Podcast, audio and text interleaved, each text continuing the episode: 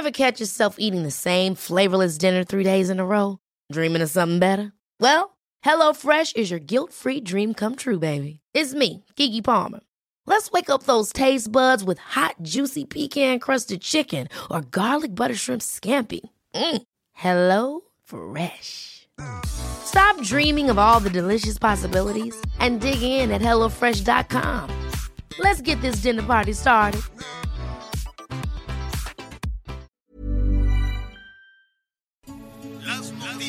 ¿Qué tal? ¿Cómo le va? Buenas tardes. Estás a punto de escuchar. Yo soy Javier Alatorre. Las noticias con Javier Alatorre. La vamos a pasar muy bien. Comenzamos.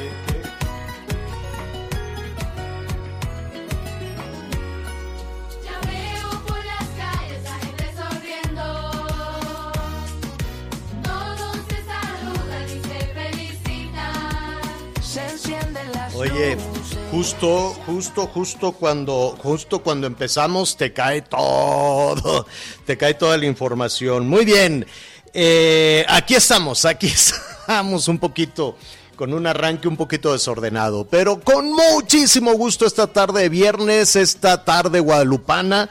Bájale tantito a los gritos de Osuna y, una, una niñita que se llama Cristian. Debe de ser una niñita porque tiene la voz pituda. ¿Quién es el de la voz pituda? ¿Osuna o Cristian?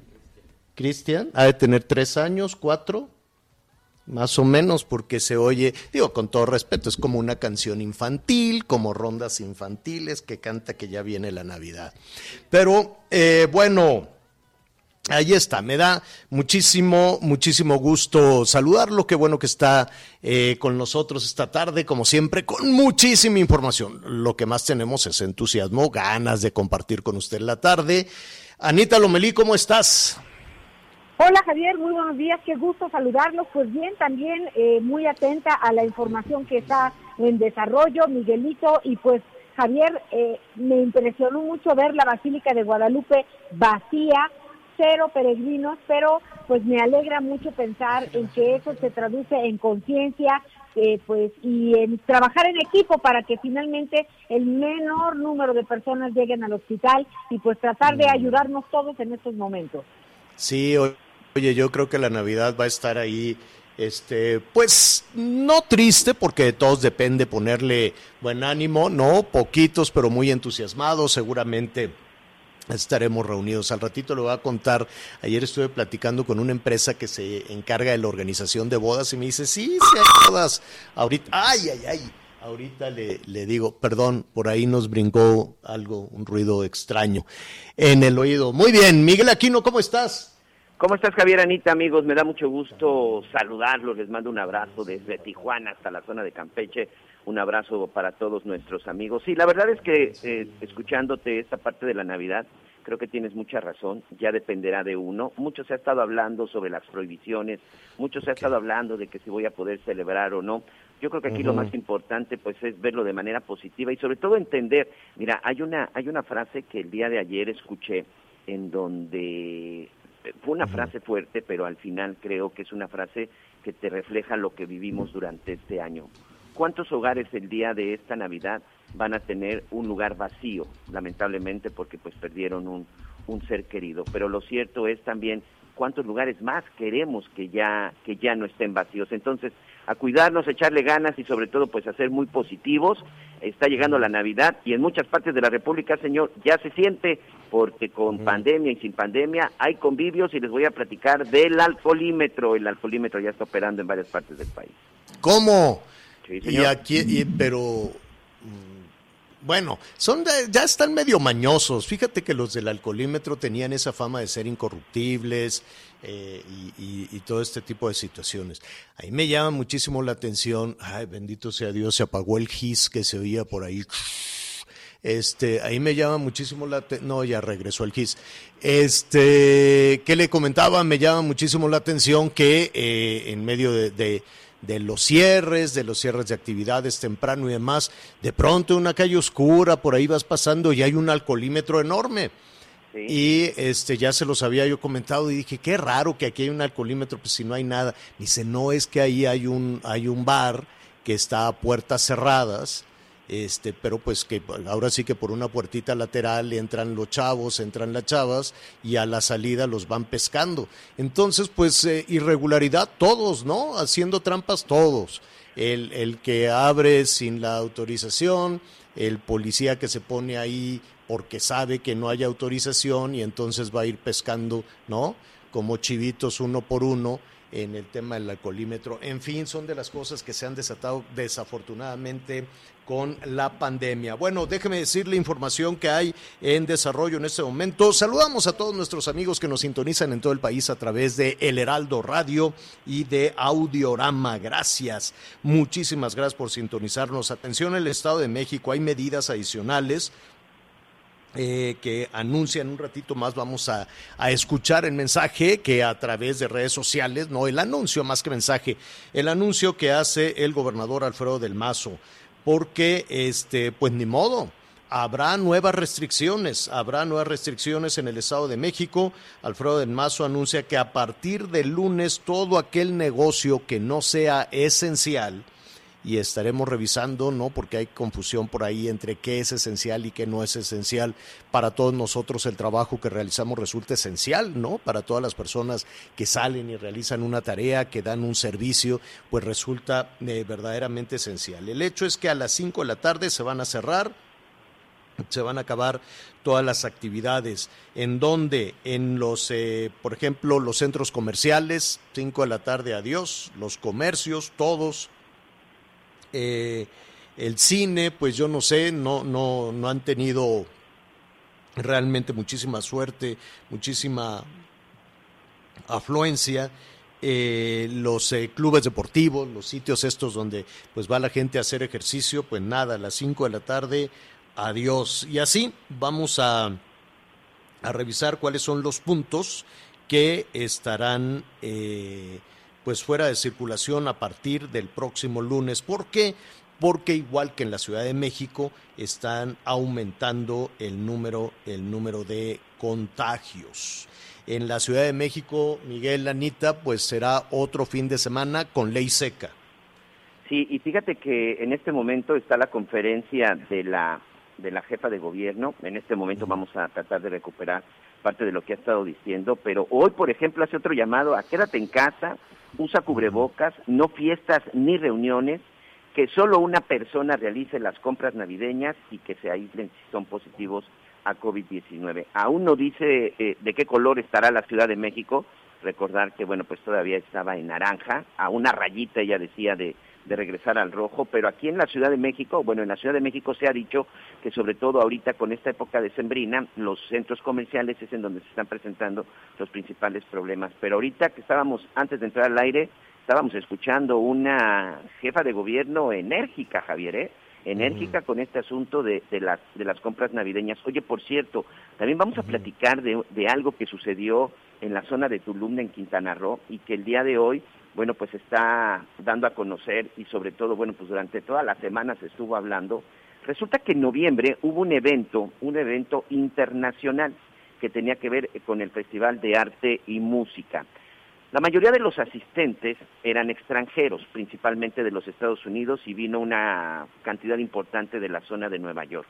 Resulta que de los 179 a los que de manera aleatoria, porque no a todos, se calcula que fueron más de mil personas las que asistieron durante estos días a ese festival, que fue en uno de los hoteles de Tulum de, de este artista este, polémico de Roberto Palazuelos.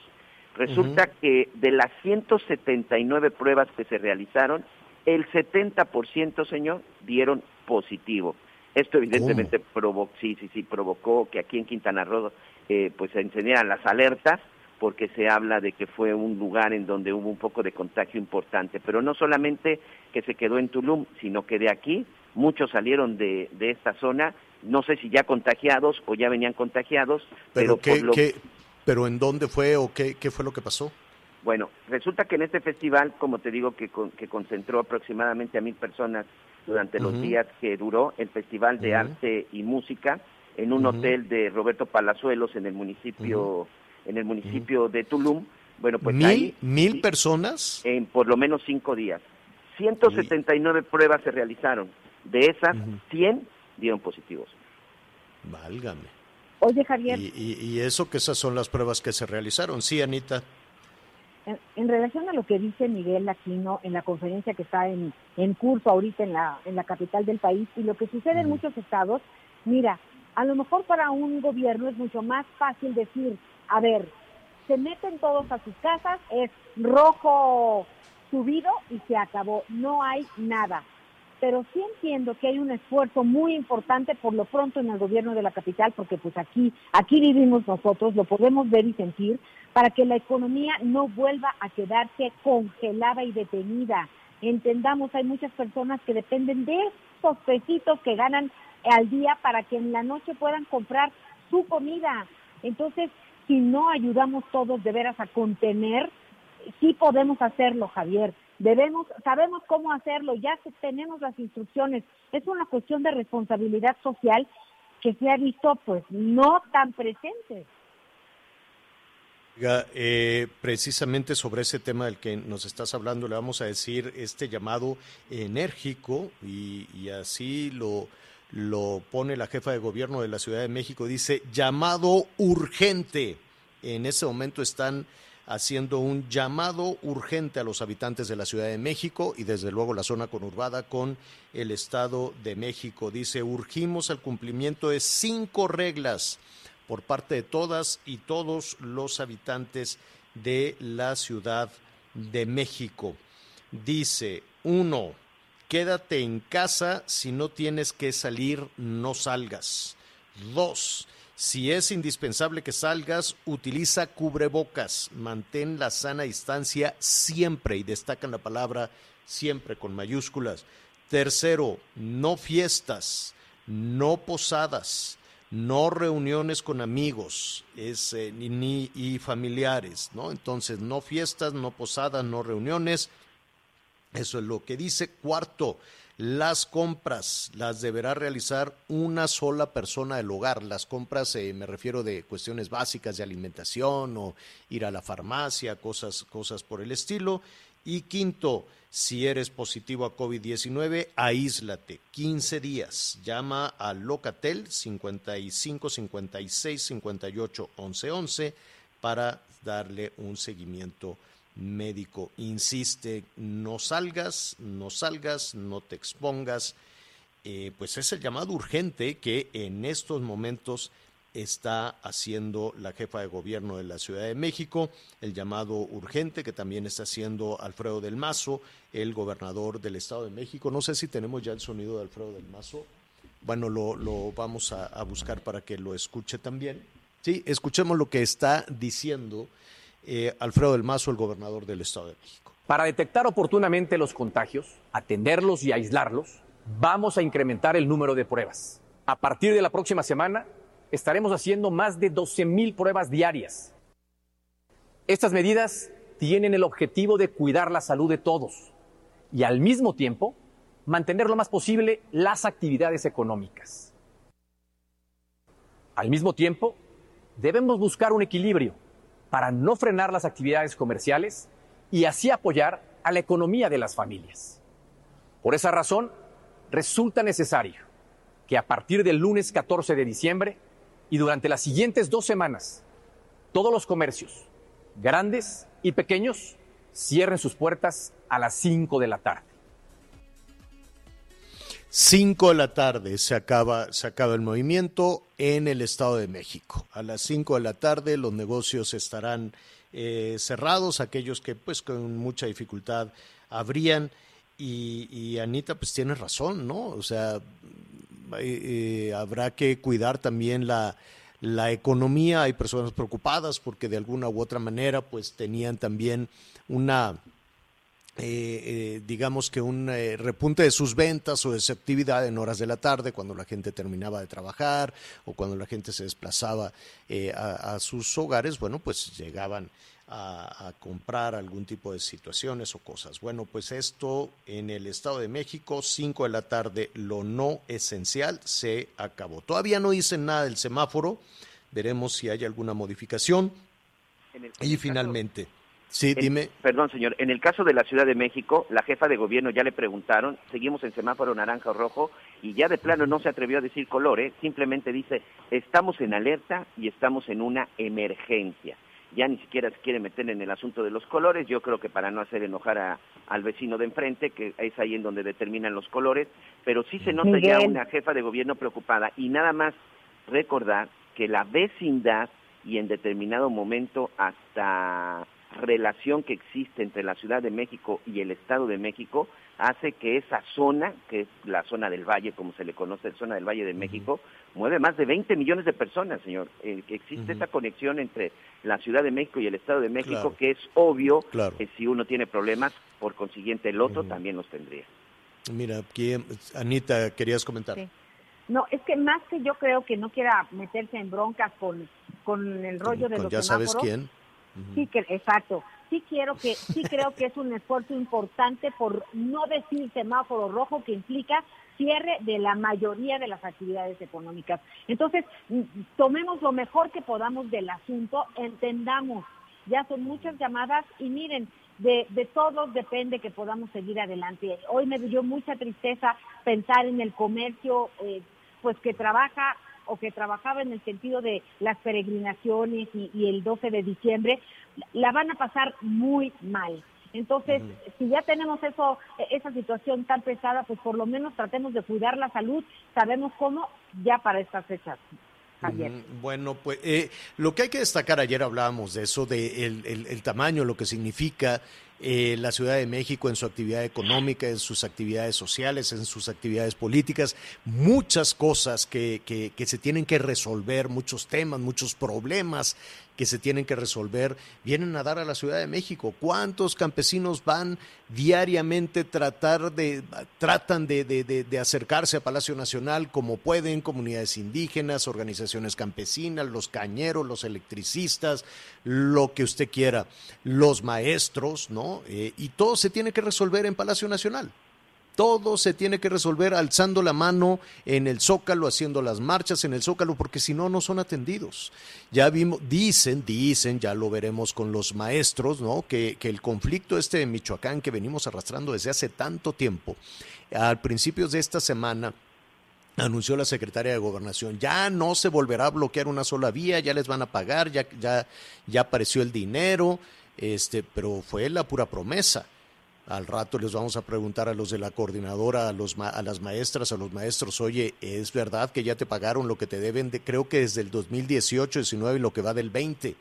Entonces, este, pues veremos, ¿no? Veremos eh, cómo, cómo avanza toda, toda esta, todo, todo este tema. Nos están preguntando y vamos a investigar si las decisiones que se toman en el Estado de México implican este solo la parte de Toluca y la parte conurbada, ¿no? Por ejemplo, Huizquilucan, Naucalpan, Ecatepec, en fin, si, si es la zona conurbada con la Ciudad de México o es todo el estado, lo vamos a investigar, pero le, daremos la respuesta en un, en un momento más. Muchísimas gracias, nuestros amigos del Estado de México. Allá en Valle de Bravo también nos están preguntando, oiga, ¿esto aplica también en Valle de si,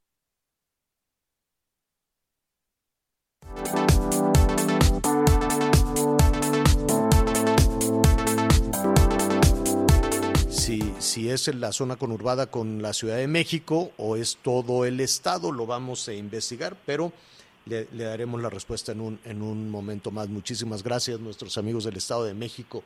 Allá en Valle de Bravo también nos están preguntando, oiga, ¿esto aplica también en Valle de Bravo?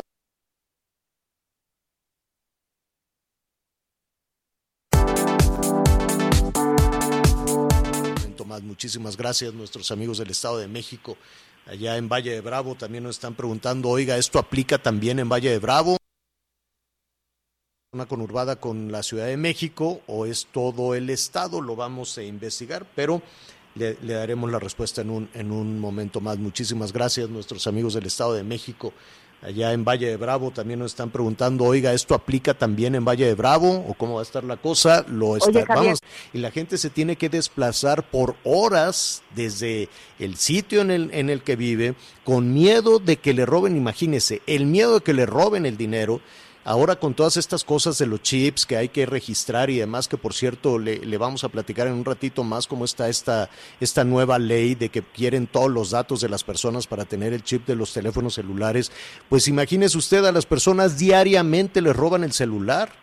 Diariamente les roban el celular, ¿cómo se van a proteger del, del uso indebido que le den a ese chip en los mercados públicos donde los venden por más iniciativas que hace el gobierno federal y el gobierno de la Ciudad de México? Es mentira, no han logrado solucionar la violencia, no han logrado solucionar el robo de teléfonos celulares en el transporte público. Pero eso sí, se oye muy bonito que estén los legisladores. Vamos a ordenar que todos los datos biométricos y todos los datos de las personas, si no, no les vamos a dar el chip del celular para rastrearlo y ver quién está haciendo mal uso. Y bueno, y la persona que le robaron en el, en el pecero, además lo vas a criminalizar cuando investiguen. Ve a saber a dónde va a dar ese, ese teléfono celular y lo vas a criminalizar.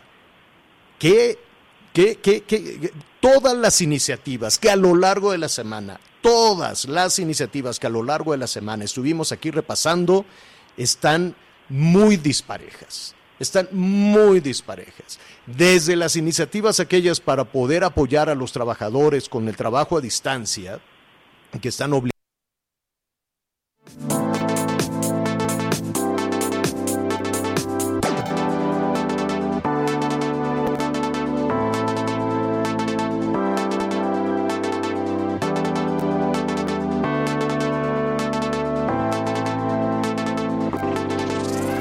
pasando están muy disparejas. Están muy disparejas. Desde las iniciativas aquellas para poder apoyar a los trabajadores con el trabajo a distancia.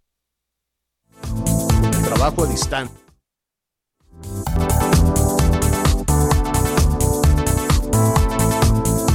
pasando están muy disparejas. Están muy disparejas. Desde las iniciativas aquellas para poder apoyar a los trabajadores con el trabajo a distancia, que están obligando a los... ¿Por qué no estamos hablando de que en el... Yo creo que la gente se contagia más en el transporte público deficiente en horas de hacinamiento que en una boda de 20 personas. No hay que hacer una cosa, no hay que hacer la otra, hay que cuidar la salud, pero sí hay que ponerle atención a eso. Y claro que tenemos una responsabilidad ciudadana y hoy estamos escuchando a el gobernador del Estado de México, a la jefa de gobierno de la Ciudad de México, al gobernador de Nuevo León, al de Chihuahua, al de Jalisco, a todos responsabilizar al ciudadano. Y bueno, y la parte de responsabilidad de las autoridades de garantizarte espacios mínimos sanos para poder moverte, que no tengas que venir a manifestarte, que no tengas que venir a, a- empujarte con los granaderos, a empujarte con los policías, ¿no? Que no tengas que venir con el mismo flaco cubrebocas que traes durante toda la semana para que resuelvan tus problemas, para que te paguen, para que no te roben, para que las madres desesperadas que están buscando a sus hijos, hay una parte importante que tiene que ver con, con- con los contagios y no es únicamente el tema de quedarse en la casa, Oye, y creo otra yo. cosa, Sí. otro detallito, Javier. Mira, hay veces que te dicen, oye, que el que estaba sentado enfrente de ti eh, dio positivo de COVID. Pues está muy difícil saber si nos contagiamos o no, sobre todo si no es, como no es algo inmediato, como que tienen que pasar cuatro, cuatro días para poder hacer la prueba, pues hay que tener un poquito de empatía y decir, oigan, pasó esto, voy a estar en mi casa y contesto todo, hago lo que tenga que hacer. No sé, Javier, tenemos que también pensar en ese, Sí. en ese tema porque de repente a la gente le da lo mismo. Sí. Pues mire, tan de buenas que venía yo, Anita, pero me, me, Ay, me no, estás no, no, no. cucando. Es me estás Miguel, Miguel, cucando. Miguel. No, no. No, no se enoje. Lo peor que podemos hacer para superar este tema es enojarnos. Ni ponernos tristes, ni deprimirse, ni enojarse. Vamos a hacer todo lo posible con mucha serenidad y con mucha claridad, ¿no? Con mucha, mucha, mucha claridad para poder tomar decisiones. Y la claridad se da cuando estás de buenas, ¿no? Si no, cuando le avientas ahí serotonina al, al, al, al, pensamiento, al cerebro. Bueno, este, endorfinas y todo este tipo de cosas. Bueno, muy bien. Vamos a hacer una pausa. Denos su opinión sobre este tema que está pasando. Saludos en todo el país. Saludos a nuestros amigos allá en los Estados Unidos que también están con este confinamientos, con toques de queda. Eh, así están las cosas en el mundo. Vamos a hacer una pausa, volvemos. Sigue con nosotros. Volvemos con más noticias. Antes que los demás. Heraldo Radio. La HCL se comparte, se ve y ahora también se escucha. Heraldo Radio. La HCL se comparte, se ve y ahora también se escucha.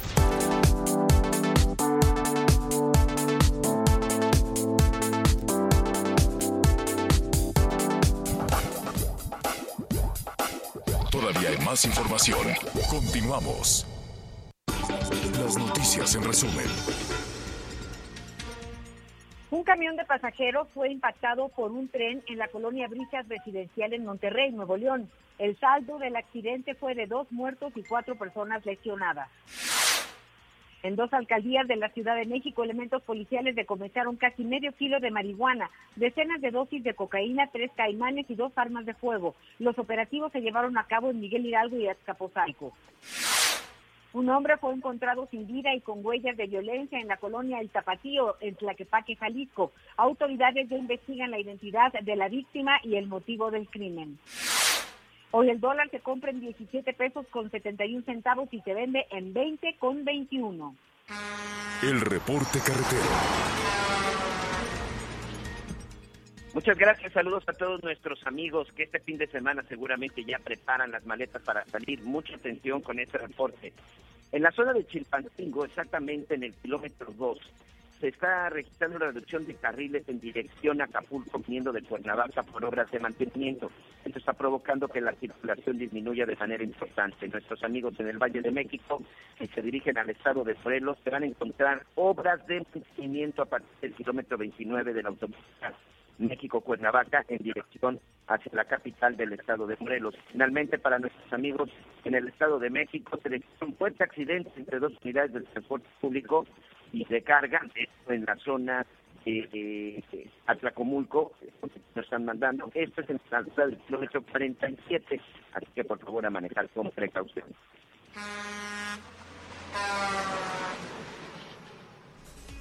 Eh, gracias, Miguel. Muchísimas gracias, Anita. Hay un tema del que vamos a tratar al rato, por cierto, en, en, en Javier La Torre MX, ahí en Facebook, le vamos a presentar unas, unas conversaciones, una entrevista que, que está muy interesante. Uy, ahora sí ya. Que está muy eh, interesante respecto a las celebraciones, a, a las bodas, si es posible o no, con esta empresa que de eso, que de eso se encarga. En, eh, en, un ratito más le voy a platicar de qué, de qué se trata. Antes saludamos a todos nuestros amigos allá en Nuevo León, en Monterrey. Nos escuchan a través de El Heraldo Radio 90.1 FM en Monterrey, Nuevo León. Y fíjese que me dio muchísimo gusto eh, ver esta imagen majestuosa de la Guadalupana. Que, que, la verdad es que está cargada de historia, eh, todo lo que ha sucedido, todo lo que representa, desde luego, no solo para Nuevo León, sino para la región y para todo, para todo el país. ¿Cuáles son las medidas que se han tomado eh, allá en Nuevo León? Yo le agradezco a nuestra compañera Daniela García esta comunicación. Dani, ¿cómo estás? Buenas tardes. Muy buenas tardes, Javier. Te saludo desde Monterrey. Y pues así es, como mencionabas, hay algunas restricciones para los festejos guadalupanos aquí uh -huh. en Nuevo León durante este fin de semana. Te comento, desde ayer, 10 de diciembre y hasta el domingo 13, la Basílica de Guadalupe, que está ubicada en la colonia Independencia en Monterrey, permanece cerrada. Esto pues se debe a las medidas restrictivas que anunció el gobierno del estado de Nuevo León de la mano con la arquidiócesis de Monterrey, quienes decidieron cuidar y velar por la salud de los regiomontanos durante estos días en que los contagios y muertes de COVID-19 se encuentran a la alza. De hecho, eh, en un pico máximo desde que inició esta pandemia en el estado, en los últimos días, las cifra de casos confirmados ronda los 900 diarios y las muertes en 34, por lo que pues finalmente la autoridad eclesiástica decidió mantener cerrado el templo guadalupano. Esto pues no limitó ni, ni detuvo a los fieles guadalupanos quienes se han dado cita en los alrededores de la basílica. Eh, hay que recordar una cosa, Javier, como mencionaba hace, hace unos momentos, la basílica pues mantiene cerradas sus puertas desde el día de ayer y hasta el domingo y no se permite acceso a los fieles, quienes pues de todos modos aprovechan y dan una vuelta por la zona para eh, dejar algunos regalos o incluso rezar a la Virgen de Guadalupe. Y como bien mencionabas, pues hace algunos eh, meses, después del paso de la tormenta tropical Hanna, se encontró en el río Santa Catarina la imagen de la Virgen del Río, como ha sido llamada. Esta, pues recordemos, fue instalada hace unos 30 años durante la visita del Papa Juan Pablo II a la ciudad de Monterrey. Y hace unos 10 años desapareció después del paso del huracán Alex, eh, pues permaneció perdida durante casi una década, enterrada debajo de este río que es prácticamente un río seco, y, pero volvió a aparecer este verano después de unas lluvias que se tuvieron eh, eh, por el paso del- de la tormenta tropical Hanna, por lo que las autoridades eclesiásticas y el gobierno municipal de Monterrey decidieron restaurarla y volver a instalarla en su sitio original, trabajando pues prácticamente a marchas forzadas para que quedara instalada nuevamente justo en estas fechas. Eh, actualmente la Virgen ya está ubicada nuevamente en la orilla del carril express de la Avenida Constitución, a la altura de la Colonia Obispado, o bien este, junto al carril de contraflujo de Constitución, casi llegando a Venustiano Carranza. La autoridad municipal invirtió unos 3 millones de pesos para crear un sendero especial en donde eh, los fieles pueden pues caminar y visitar a, a la imagen de la Virgen del Río, que pues ha- han aprovechado en estos días los regiomontanos clientes y fieles de la Virgen para pasar a dejar ofrendas a la imagen y aprovechar para rezar algunos momentos. Este es el reporte que tenemos desde Monterrey, Nuevo León, de hoy. Gracias, gracias Daniela Nama. Dime, dime algo, para la Virgen del Río, eh, yo sé que el templo eh, de la Guadalupana pues estará cerrado por evidentes razones, por cuestiones sanitarias, pero eh, para acudir a- a- al río con esta imagen majestuosa, este, ¿hay algún tipo de restricción? Obviamente, las autoridades eclesiásticas y las autoridades municipales piden a los fieles que decidan ir a visitar, pues acudir con cubrebocas, recordemos que es obligatorio en la entidad, y también mantener un poquito de sana distancia, acudir y después retirarse, no permanecer en el lugar para evitar aglomeraciones. Fuera de eso, eh, pues al momento no ha habido otro tipo de restricción, acuden personas de Ujú. todas las edades y acompañados pues, por familiares incluso. ¿Hay alguna modificación en las actividades? Eh, iniciamos aquí el programa, eh, Daniela, hablando del Estado de México, hablando de la Ciudad de México, que están en emergencia. Se hizo un llamado urgente a, a limitar las actividades, a no salir de casa. Evidentemente, todo tipo de celebraciones pues estarán, estarán suspendidas. Y en el Estado de México, a partir del lunes, pues va- habrá restricciones también comerciales, ¿no? A los centros comerciales, a los negocios que no son considerados como esenciales. Eh, ¿Hay algún eh, anuncio en ese sentido por parte de, de las autoridades en Nuevo León o siguen eh, con las limitaciones eh, de hace tiempo? Claro, Javier. Eh, hay restricciones, obviamente, en cuanto a foro y en cuanto a- al acceso a personas vulnerables que no pueden ingresar a los comercios y a restaurantes. Sin embargo, el día de ayer eh, reafirmó la autoridad estatal que los comercios, en general, restaurantes y supermercados, comercios, eh, todo tipo de venta de productos eh, deben permanecer cerradas los fines de semana. Esto desde el fin de semana pasado, este fin Así de es. semana y a partir del el próximo fin de semana también. Y esto también en todo tipo de negocios no hay venta Mm. de alcohol, prácticamente una ley seca que empieza los viernes a las 10 de la noche. Una medida que en ocasiones se, se ha calificado como contraproducente porque se hacen algún tipo de aglomeraciones previendo que estarán cerrados el fin de semana.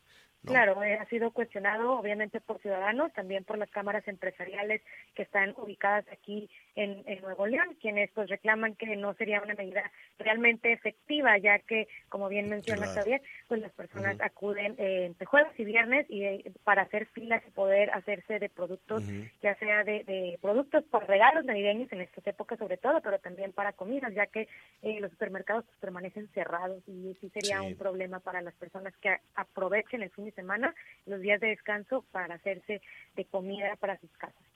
Sí, tremendo. Daniela García es eh, nuestra compañera jefa de información del Heraldo Radio allá en Monterrey. Gracias, Daniela. Al contrario, Javier, muy buenas tardes y pendientes. Gracias, gracias. Eh, vamos a hacer una pausa. Sí, esto de, de cerrar los, los comercios, los negocios, pues provoca aglomeraciones aquello que se quería evitar. Es como cuando aquí se les ocurrió en la Ciudad de México cerrar unas estaciones del metro, entonces era un apelotonamiento, eran unas aglomeraciones en las estaciones que estaban cerradas. Decías, ¿en dónde está la lógica de hacer eso? ¿no? Pero ya ve, son, eh, eh, tenemos eh, funcionarios que han ido aprendiendo sobre la marcha, aprendiendo sobre la marcha, cometiendo errores tremendos también en muchas, muchas ocasiones. Vamos a hacer una pausa y volvemos. Sigue con nosotros. Volvemos con más noticias. Antes que los demás. Heraldo Radio. Heraldo Radio.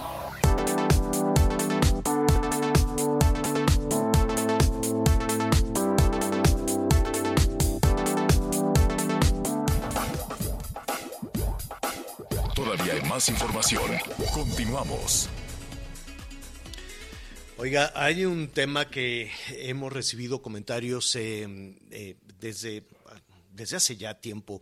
La verdad es que a lo largo del año, en medio de todas estas eh, situaciones de la pandemia y demás, pues ha, ha quedado ha quedado por ahí generando cierta incertidumbre. Nos han preguntado de diferentes partes del país.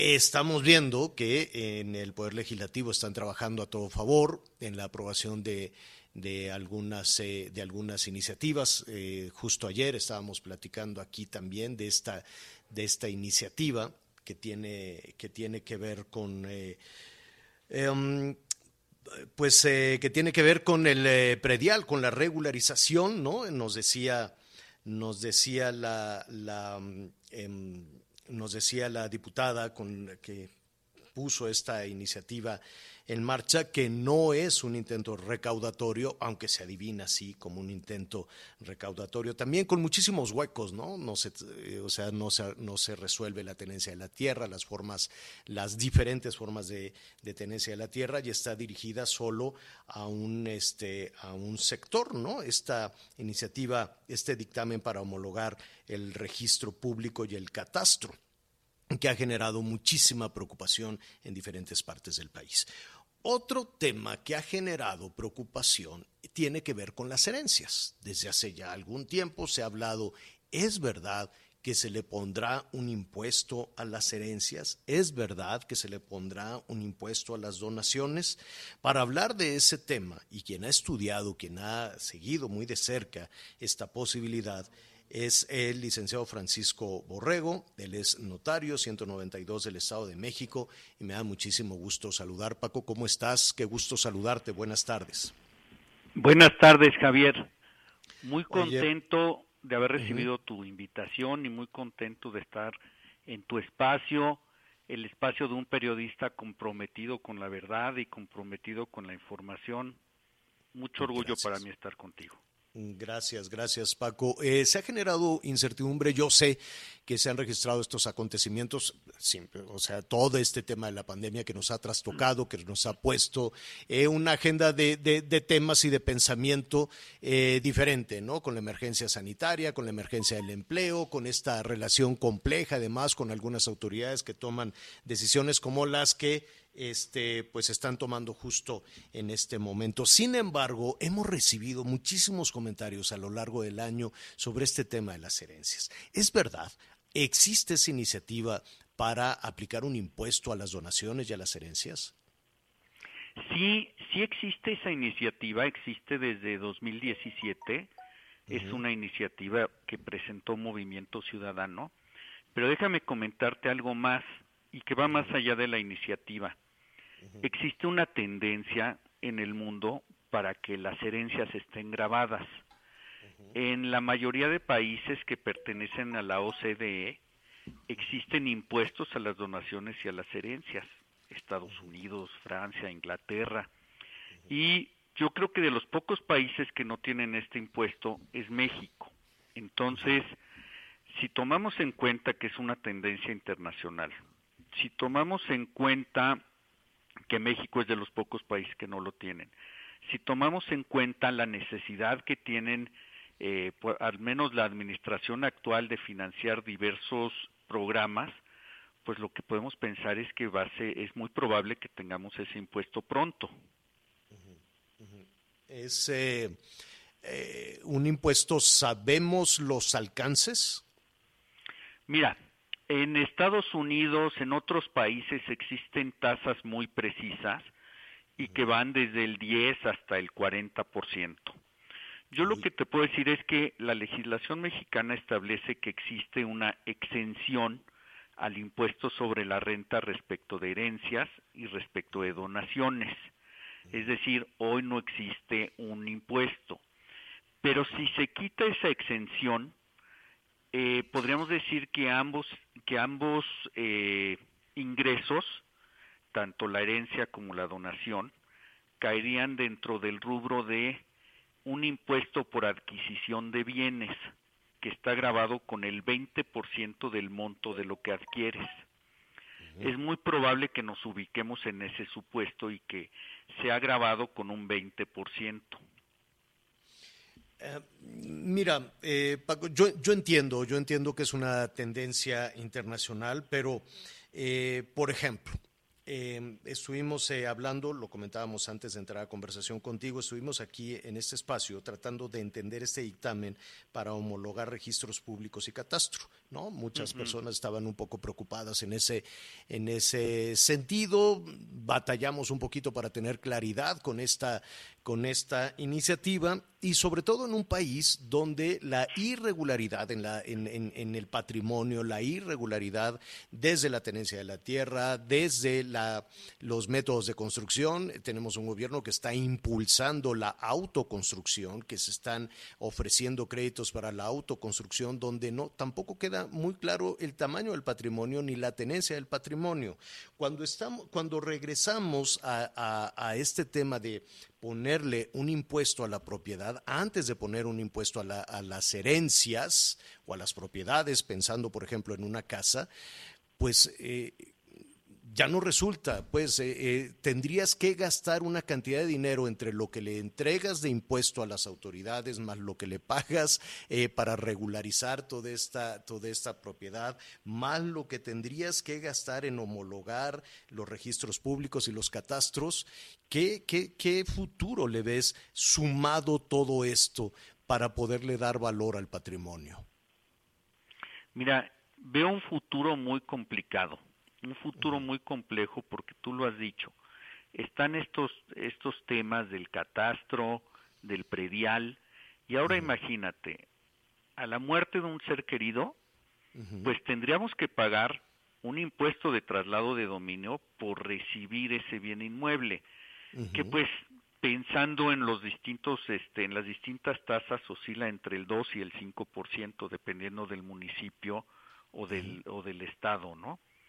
Y además de todo otro 20%, esto nos llevaría probablemente a tener problemas como los que hay en España en donde la gente prefiere no recibir las herencias y dejar Exacto. abandonados los inmuebles. Ajá, O vivir los inmuebles, recibir- o, o vivir los inmuebles sin la posibilidad de darle un valor, sin la posibilidad de que te sirvan para un crédito, de que, o, o tener la certeza de tu patrimonio, ¿no? Es tan caro tener la certeza de tu patrimonio.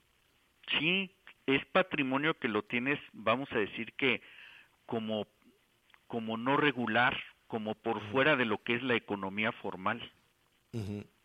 ¿Qué podemos hacer ante una situación como esa? Mira, yo lo que creo que debemos de hacer es anticiparnos. Si vemos que puede venir este problema, lo que necesitamos es que hoy que tenemos un régimen fiscal eh, menos severo, que no están estos impuestos, poder heredarlos, donarlos en vida a nuestros seres queridos, darles eh, darles la, propiedad a ellos, quedarnos nosotros con el usufructo, pero anticiparnos a lo que se ve venir como una como un impuesto muy alto. Eh, ahí hay un tema también complicado que casi no lo hablamos.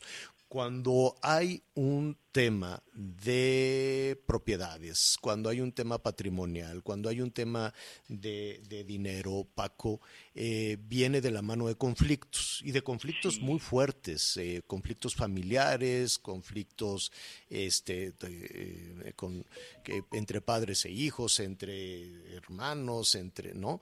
¿Cómo podemos solucionar eso? Mira, te voy- lo que les voy a decir a ti y a tu público es muy importante. Hacer un testamento es probablemente el mejor regalo que le podemos dar a nuestros seres queridos, porque si hacemos ese testamento podemos disminuir mucho la posibilidad de esos problemas familiares con motivo de las herencias. Si por algo trabajamos es para que nuestra familia esté bien y esté contenta. Y lo que debemos de buscar es que exista la armonía familiar y la tranquilidad a nuestra muerte. Y para eso ayuda mucho el testamento. La cantidad de problemas que hay cuando nos morimos y la cantidad de familias que se, que se desunen es muy grande. Entonces hay que darle prioridad a la paz familiar y planear la herencia haciendo un testamento. Hay posibilidad de hacer estas eh, donaciones o heredar, no sé si el término correcto es heredar en vida y tener la certeza, es decir, que eso no se convierta después en un conflicto.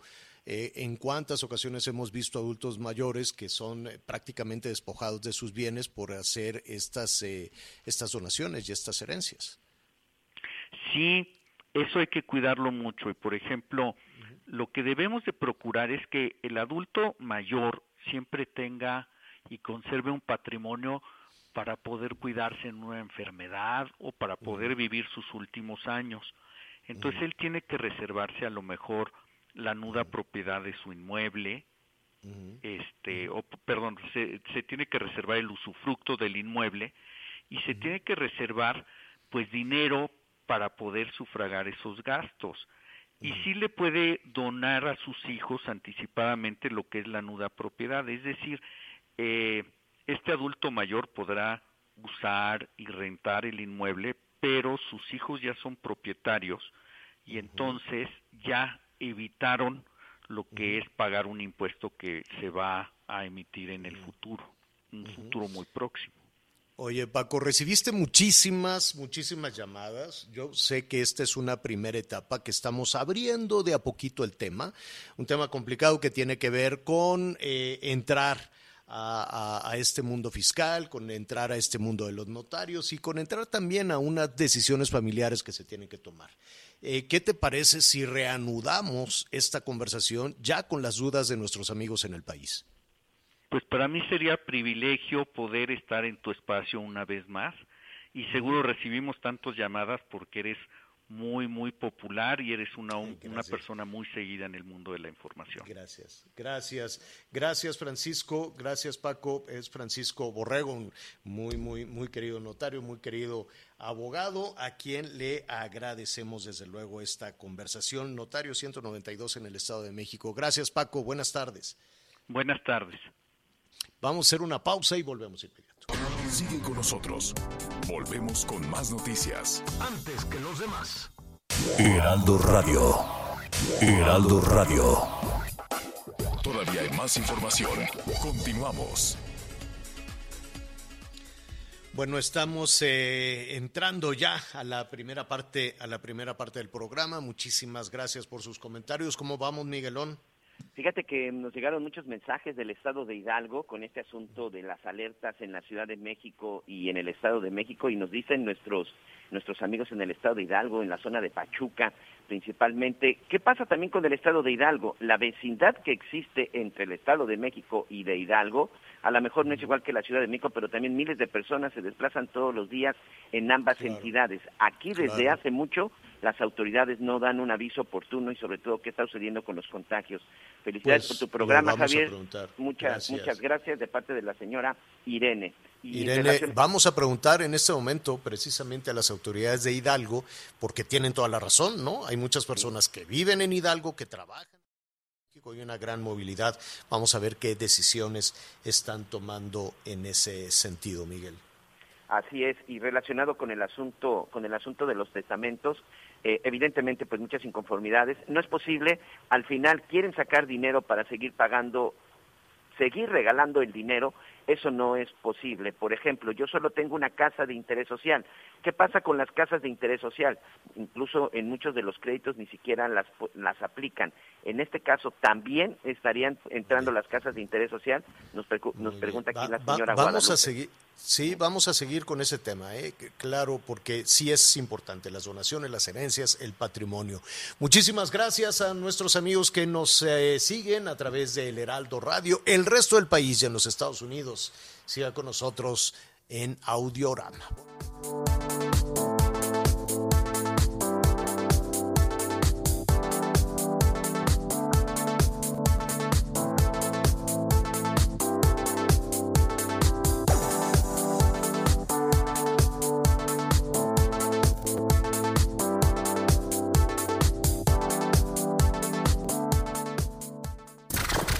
Gracias por acompañarnos en Las Noticias con Javier La Torre. Ahora sí ya estás muy bien informado.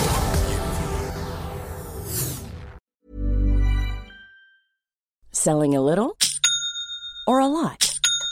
Shopify helps you do your thing however you cha-ching. Shopify is the global commerce platform that helps you sell at every stage of your business. From the launch your online shop stage to the first real life store stage, all the way to the did we just hit a million orders stage.